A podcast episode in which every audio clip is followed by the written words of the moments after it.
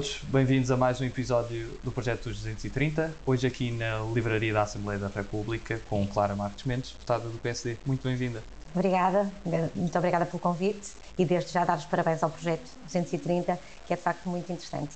Muito obrigado. E começamos desde já a falar sobre a sua vida e pela sua terra. Começamos por Faf, onde nasceu e cresceu e viveu praticamente toda a vida.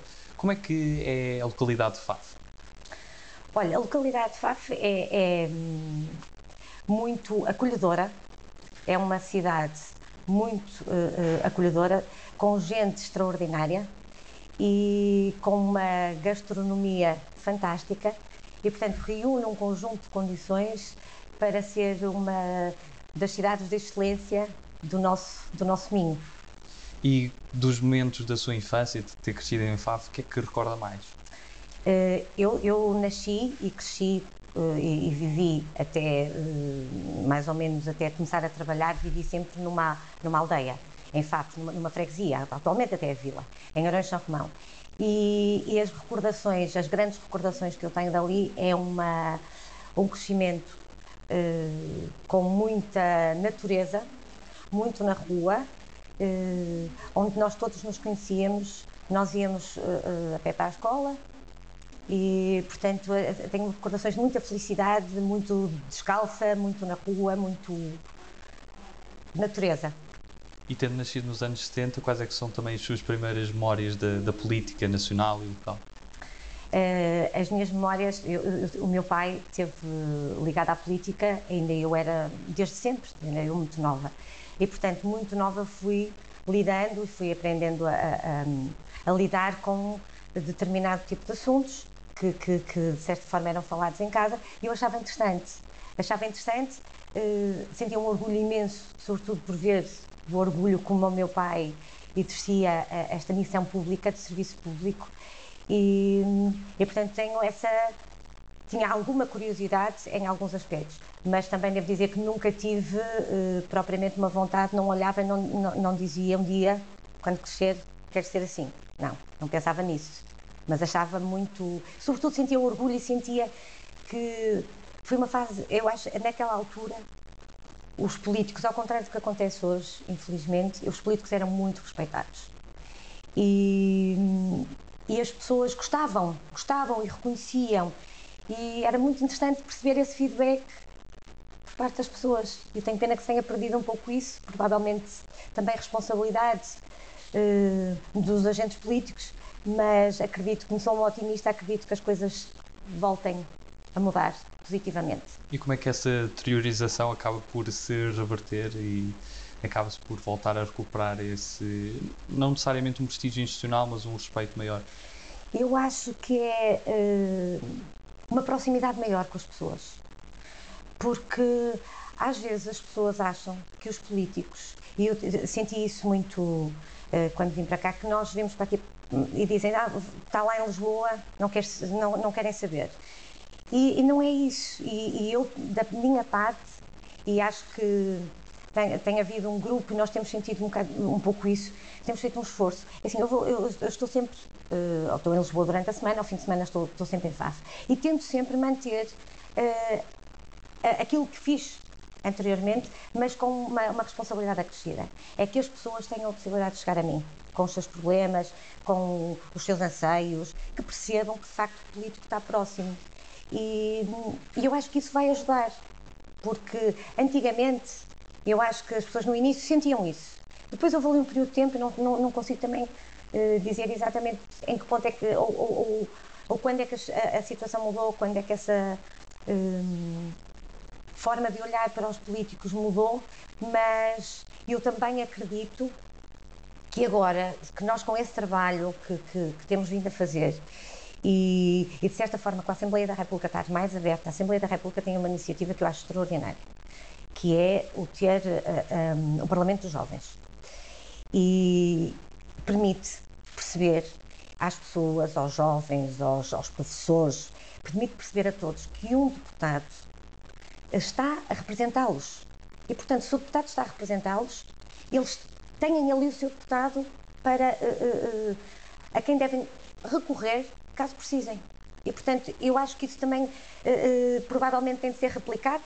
Eu acho que é uma iniciativa da Assembleia da República que está a correr muito bem e julgo que, que todas as coisas boas devem ser replicadas e, e, acho que podem ser feitas outras iniciativas, independentemente do, do, do trabalho de cada um de nós, que cada um de nós deve fazer. E acha que passa também por uma reforma do sistema político? Isso sem dúvida. Isso sem dúvida. Uh, uh, eu concordo inteiramente com aquilo que tem sido a, a posição do, do partido, uh, porque acho que de facto tem que se repensar. Acho que está na altura de repensar. Eu não vou dizer qual é a solução.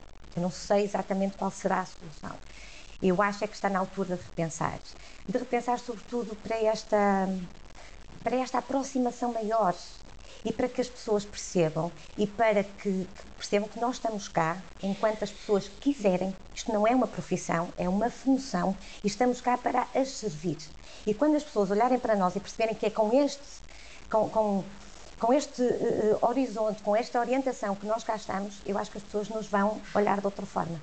E voltando um pouco à sua vida, quando é que foi o período que decidiu mesmo estudar Direito? Percebeu que, que era o curso que queria seguir? Olha, eu confesso que eu fui, eu nunca pensei muito uh, ao longo do meu percurso, eu nunca pensei muito o que é que eu queria ser no futuro. Eu tinha sempre uma preocupação de base, uh, que é uma preocupação que continuo a ter. Eu queria ser feliz naquilo que eu fizesse. Eu sentia isso, queria ser feliz naquilo que eu fizesse. E nunca senti muito bem, nunca houve nada que me despertasse muito, a não ser uma fase, a psicologia. Mas para a psicologia, à época, eu tinha que ter matemática, tinha de enverdar pela área das ciências. E isso, eu achava que, que, que matemática era um problema para mim, e então optei pelas humanidades. Dentro das humanidades, foi, não foi uh, por, por sentir, é mesmo isto que eu quero, foi por sentir dentro das humanidades daquilo que eu posso no futuro uh, ser, encaixo-me aqui. E portanto tirei, decidi basicamente no 11 ano, 12 Portanto, não, não tive ali o percurso secundário, ainda sem saber muito bem o que é que seria, o que é que eu queria ser. E já na Portugalense, na cidade do Porto, como é que foi esse período académico? Foi uma das melhores fases uh, uh, da, da minha vida. É um, um, a Portugalense, na altura, era, um, funcionava em São Lázaro, era um edifício mais pequeno daquele que é atualmente, era um ambiente muito intimista, uh, onde todos tínhamos uma. Eu, eu, tinha uma relação excelente com todos os meus colegas dos vários cursos, uh, com os professores. Uh, o Porto é uma cidade fantástica. sempre me senti muito, senti-me sempre muito em casa no Porto e, e foi um período em que eu acho que consegui fazer tudo aquilo que se deve fazer na altura, que é viver os estudos, viver a faculdade, viver a juventude, e porque ela, a, a, situações como, como, como essas não se repetem, porque a partir do momento que nós acabamos o curso e começamos a trabalhar, as responsabilidades passam a ser outras, e portanto eu acho que consegui dosear, acho que consegui aproveitar bem, olho para trás com um ar de felicidade, uma saudade boa daquilo que eu vivi. Durante o curso já sabia que queria exercer advocacia? Eu, durante o curso, eu sempre tive uma, uma, um gosto especial pelas questões de família e pelas questões de direito do trabalho. E tinha pensado na altura, quando estava a tirar o curso, tinha pensado, o meu pai tinha um escritório e, e eu tinha pensado uh, ir trabalhar, ir trabalhar com o meu pai. Mas houve ali uma fase que eu ainda pensei eventualmente seguir a carreira de magistratura, magistratura não judicial, mas Ministério Público, para depois ou ir para, para um desses tribunais de competência especializada, Tribunal de Trabalho ou Tribunal de Família, porque sempre gostei imenso dessas, dessas áreas. Uh, mas depois acabei, acabei, o curso, fiz o meu estágio com o meu pai, uh, fui percebendo que éramos uma boa equipa, fui conhecendo, lá está, aquilo que eu, que eu acabei por não ter na minha infância e na minha juventude, que fruto das funções que meu pai exercia, eh, não, não, não, estava muito presente. E, portanto, acabamos por compensar um pouco isso e, e, e eu nunca mais consegui uh, uh, separar-me, de certa forma, de, de, trabalhar com o meu pai. E, embora de vez em quando me desse aquela vontade de pensar vou concorrer à magistratura, não vou concorrer, mas fui ficando, fui ficando até 2011, que foi a altura que vim para Lisboa. E enquanto advogado, quais é que foram as situações mais desafiantes que, que encontrou ao longo da, da sua carreira? Foram várias, foram várias, mas devo dizer que foram questões, precisamente questões de família. Não vou falar assim situações em concreto, mas questões de família, questões de responsabilidades parentais, eh, foram questões que me tocaram bastante e, e ainda hoje eh, eh, mudaram-me enquanto pessoa. É que as áreas em que eu trabalhei, e eu, eu, eu acho, esta é a minha opinião, as áreas de direito de trabalho e família são áreas muito especiais, porque tocam muito nas pessoas. E, e enquanto nós estamos a trabalhar essas áreas, nós também mudamos enquanto pessoas. E isso foi uma experiência uh, enriquecedora e devo dizer que foi, além de ser uma experiência enriquecedora, foi algo que me ajudou muito para aquilo que eu faço aqui no Parlamento. Uh, porque eu também já vim para o Parlamento uh, com alguma experiência profissional, com alguma maturidade e, portanto, a sensibilidade com que determinadas matérias me chegam, eu também a ganhei uh, com a minha profissão, mas foram sem dúvida as questões de, de família uh, as mais desafiantes, a mais que me tiraram sono, uh, que me fizeram muitas vezes pensar se, estava, se tinha, se tinha a capacidade emocional para estar ali, mas fui resistindo, fui ficando e fui crescendo. E sente que no mundo jurídico, por vezes, há uma desvalorização dessa vertente humana, um, privilegiando, calhar, mais uma competência técnica que, que às vezes não está tão ligada a essa vertente humana? Sim, sim, de certa forma, sim. Sobretudo pela parte dos, dos clientes, de, de, dos nossos clientes, porque. Mas está certo, porque quando um, um, um, cliente chega a um advogado e, e expõe o seu, o seu problema, o problema é para ficar com o advogado. Nós somos um bocadinho psicólogos, nós somos um bocadinho de tudo. Nós advogados somos um bocadinho de tudo. E lá está, a minha, a minha, a minha, o meu gosto pela psicologia, de certa forma, acabei por, eh, por tê-lo um pouco na advocacia, porque o objetivo é nós tranquilizarmos as pessoas, portanto, aquele lado emocional nós temos de, de, de o ter para nós. Portanto, nós temos que ser sensíveis às questões, mas temos que estar ali, dar toda a, a, a segurança.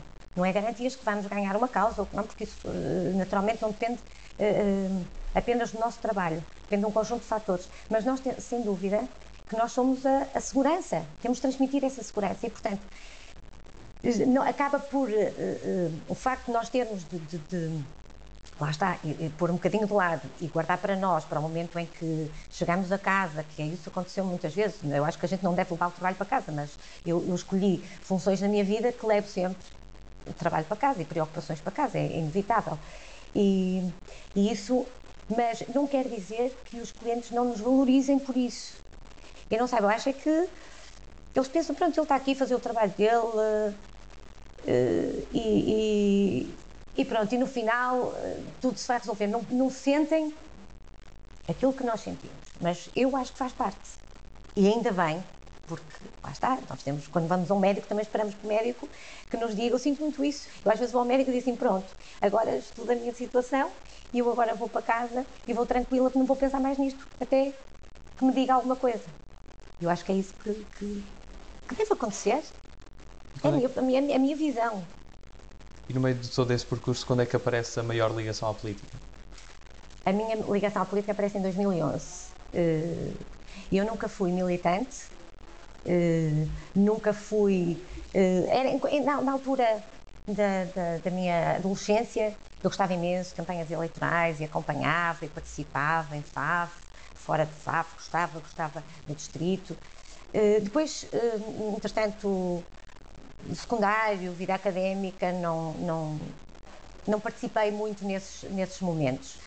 Uh, e estava totalmente fora dos meus horizontes. Eu estava bem, tinha a minha vida tranquila numa cidade que eu adoro, que é minha, Faf, e portanto estava a trabalhar com meu pai, uh, estava, estava, estava tudo certo. Até que fui desafiada uh, pelo presidente da Comissão Política da altura, o Eugênio Marinho, que é uma pessoa que eu, que eu estimo imenso e que, e que sinto, de certa forma, vou-lhe ser sempre grata pela oportunidade que me deu de conhecer um, uma, uma função que eu acho que é tão nova e, e, é um gosto, de facto. uh, poder, poder estar nesta missão. E ele convidou-me, porque entretanto íamos ter eleições antecipadas, e ele, como Presidente da Conselhia, queria que o Chaves indicasse um deputado. E convidou-me, e eu tive que tomar a minha decisão assim, quase da noite para o dia, eh, porque as eleições estavam praticamente à porta. Aceitei o desafio e para cá vim. E cá estou. E aqui na Assembleia da República, qual foi o momento mais marcante que viveu?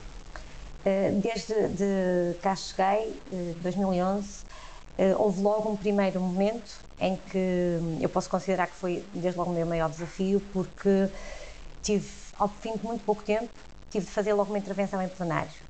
E por mais experiência profissional que tenhamos, por mais experiência de vida que tenhamos, falar em plenário é sempre algo de novo e bastante diferente daquilo que nós fazemos habitualmente.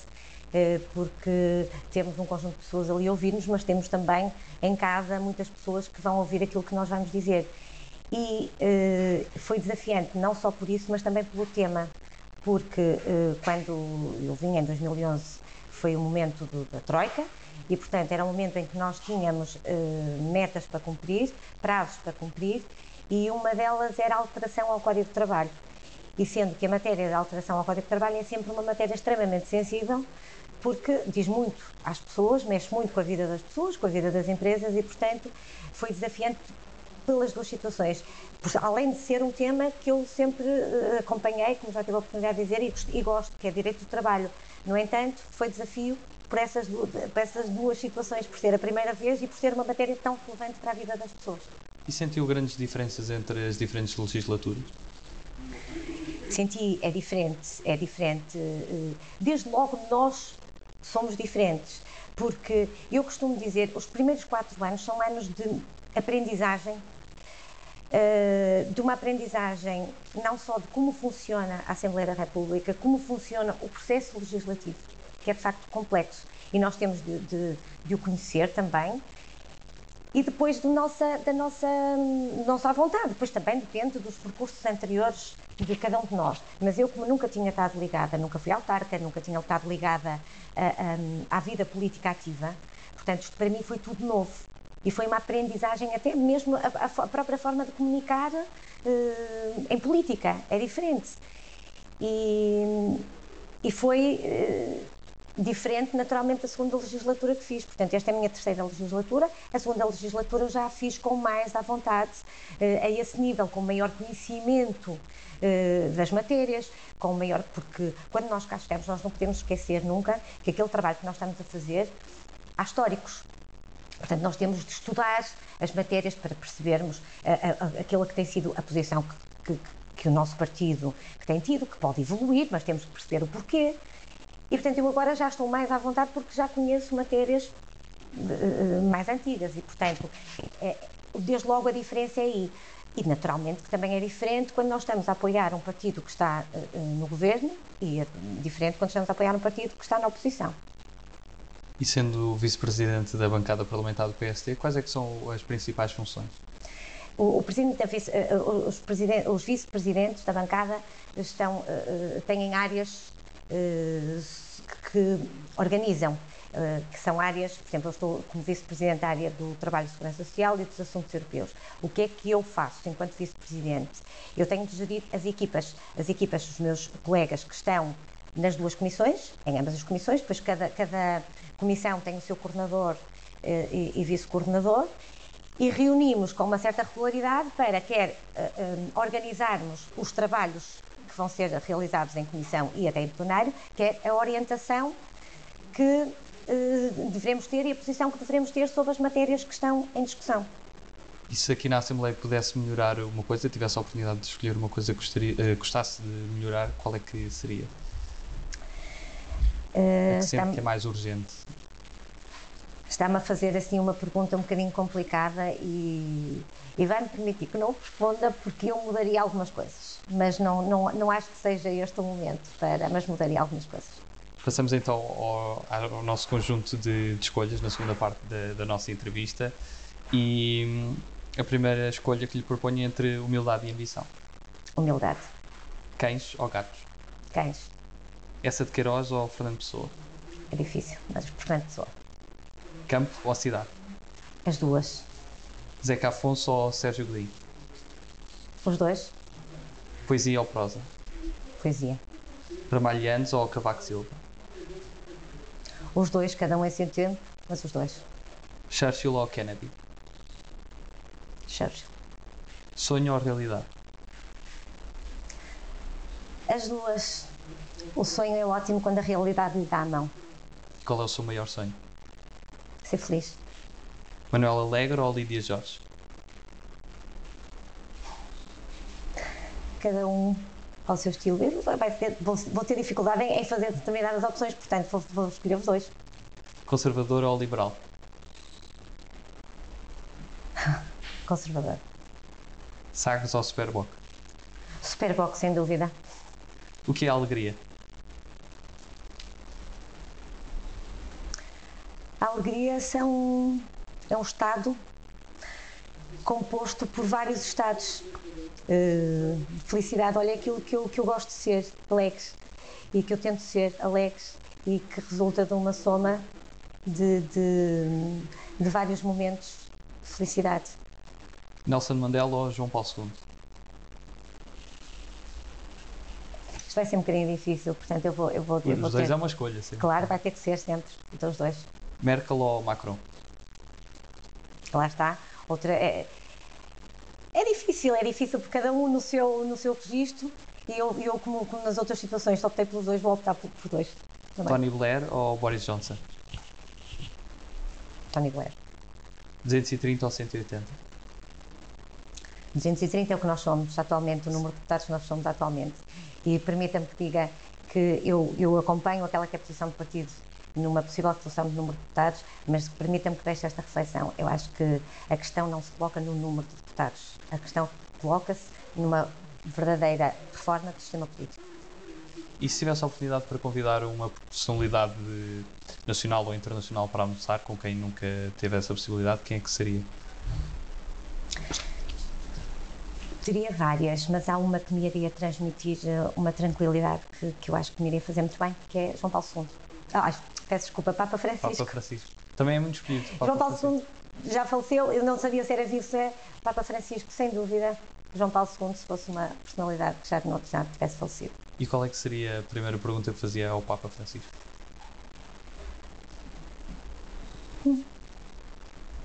Eu acho que não lhe iria conseguir, que não iria conseguir perguntar nada. Eh, acho que estava ali para ouvir. E qual é que seria o prato principal dessa refeição? Vitela assada à moda de Faf. Em algum sítio especial? Em Faf. E qual é aquele país que nunca visitou e gostaria mesmo de visitar? Não tenho essa. Olha, eu gosto imenso da Europa. Há imensos países da Europa que eu não, que não, não visitei. Eh, e, portanto, não tenho assim. ah, nenhum país que eu. A Europa, de uma forma geral, é o que eu eh, mais tenho curiosidade. Eh, mas não há assim um. Sinceramente, não há nenhum. Há tantos sítios que eu preciso de ir visitar ainda, de viajar. Portanto, não consigo elencar um. E no mundo da literatura tem assim algumas obras preferidas ou um autor favorito? Tenho. Ernesto Hemingway. É dos meus eh, preferidos, não quer dizer que não gosto de todos, mas é que marcou-me profundamente um livro dele, Adeus às Armas, e, e desde aí fui lendo várias obras dele e gosto muito. E no cinema? No cinema, atores imensos, imensos. Ou filmes? Mas há filmes, filmes também, muitos, mas quando me perguntam, que é nós, há muitas vezes me perguntam, e aliás até me fizeram essa pergunta, acho que quando vim cá para o Parlamento, que fizeram também perguntar algumas curiosidades, ocorre-me sempre um filme, O Clube dos Poetas Mortos.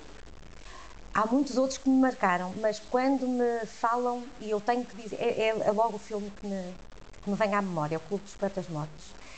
Depois, atores e, e atrizes, tenho imensos, tenho assim uma, uma admiração profundíssima por Meryl Streep, Sandra Bullock, mais nova, mas Julia Roberts e depois no lado masculino eh, Dustin Hoffman, no topo do topo. Falando também do Clube Poetas Mortos, falta alguma arte também à política? Não, a política também é uma arte. Mas lá está, aquela, aquela, aquilo que, marca no filme, uh, aquela sensibilidade, aquela proximidade, aquela forma de comunicar. Às tantas também falta essa forma tão, tão próxima de comunicar e tão especial de comunicar. Às vezes, e, e, e às vezes eu acho que nós políticos, e quando estamos no exercício destas funções, pecamos por não saber comunicar. E, e, e, às vezes esse afastamento também resulta, até podemos estar muito próximos das pessoas fisicamente, mas não estamos a conseguir comunicar. E, e o que esse filme marcou foi aquela relação que foi estabelecida com aqueles alunos, a forma como se ensinou, uma nova forma que se, que se ensinou a, a, a estudar, a, a, preparar para a vida. E talvez isso também possa ser uma boa ajuda na vida política, no exercício da vida política. E no mundo da música tem algumas preferências também? Tem, tem, tem. tem, A música é, é Bruce Springsteen. Desde muito nova, sempre Bruce Springsteen. E alguma música em específico? The River. E o que é que mudou na sua vida desde que foi eleita deputada? Olha, a vida é muito mais agitada. Desde logo nisso. Uh, em que eu uh, ando sempre de um lado para o outro, de lado para o outro, portanto, logo uma agitação uh, e, e, que me custou. Agora confesso que já me habituei um pouco, mas que no início me gerava alguma instabilidade, esta instabilidade de agora estou aqui, agora estou ali, gerou-me alguma instabilidade que me perturbou até numa fase inicial, até em termos de estabilidade emocional. mas a agitação é uma. Esta é uma função que muito nobre. E eu acho que nós temos muito orgulho, devemos ter muito orgulho de dizer que somos políticos e que estamos na vida política, porque ser político é servir as pessoas.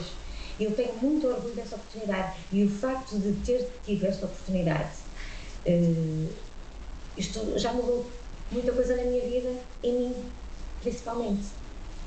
Passamos agora a um conjunto de palavras soltas e peço que me diga numa ou em poucas palavras o que é que associa estas palavras e a primeira que escolhi foi teletrabalho. O futuro. Cimeira social. Um compromisso que eu espero que dê frutos. Inspiração. Meu pai. Subsídio ou dependência. Não é, não é positivo. IRS. O imposto. Lares de idosos. Um carinho enorme. Saudade. Dos meus pais. Código do trabalho. A minha vida toda. Família. Tudo. Layoff. Uma medida que ajuda em situações de crise empresarial. Humor. Essencial. Pensionistas. Pessoas de grande valor que trabalharam uma vida para poderem depois descansar e usufruir de sua forma. Futuro. Amanhã. E se pudesse resumir Portugal numa palavra, que palavra escolhia? Portugal é uma nação, é a minha casa. E para terminar, que mensagem é que gostaria de deixar a todos os portugueses?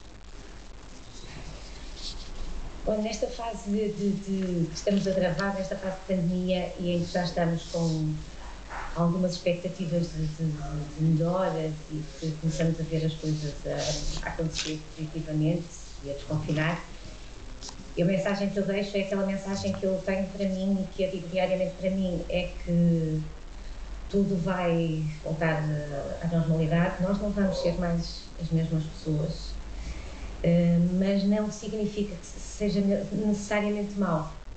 Acho que foi uma aprendizagem, acho que nós percebemos todos a significância que somos e, e mas deixo uma mensagem de esperança.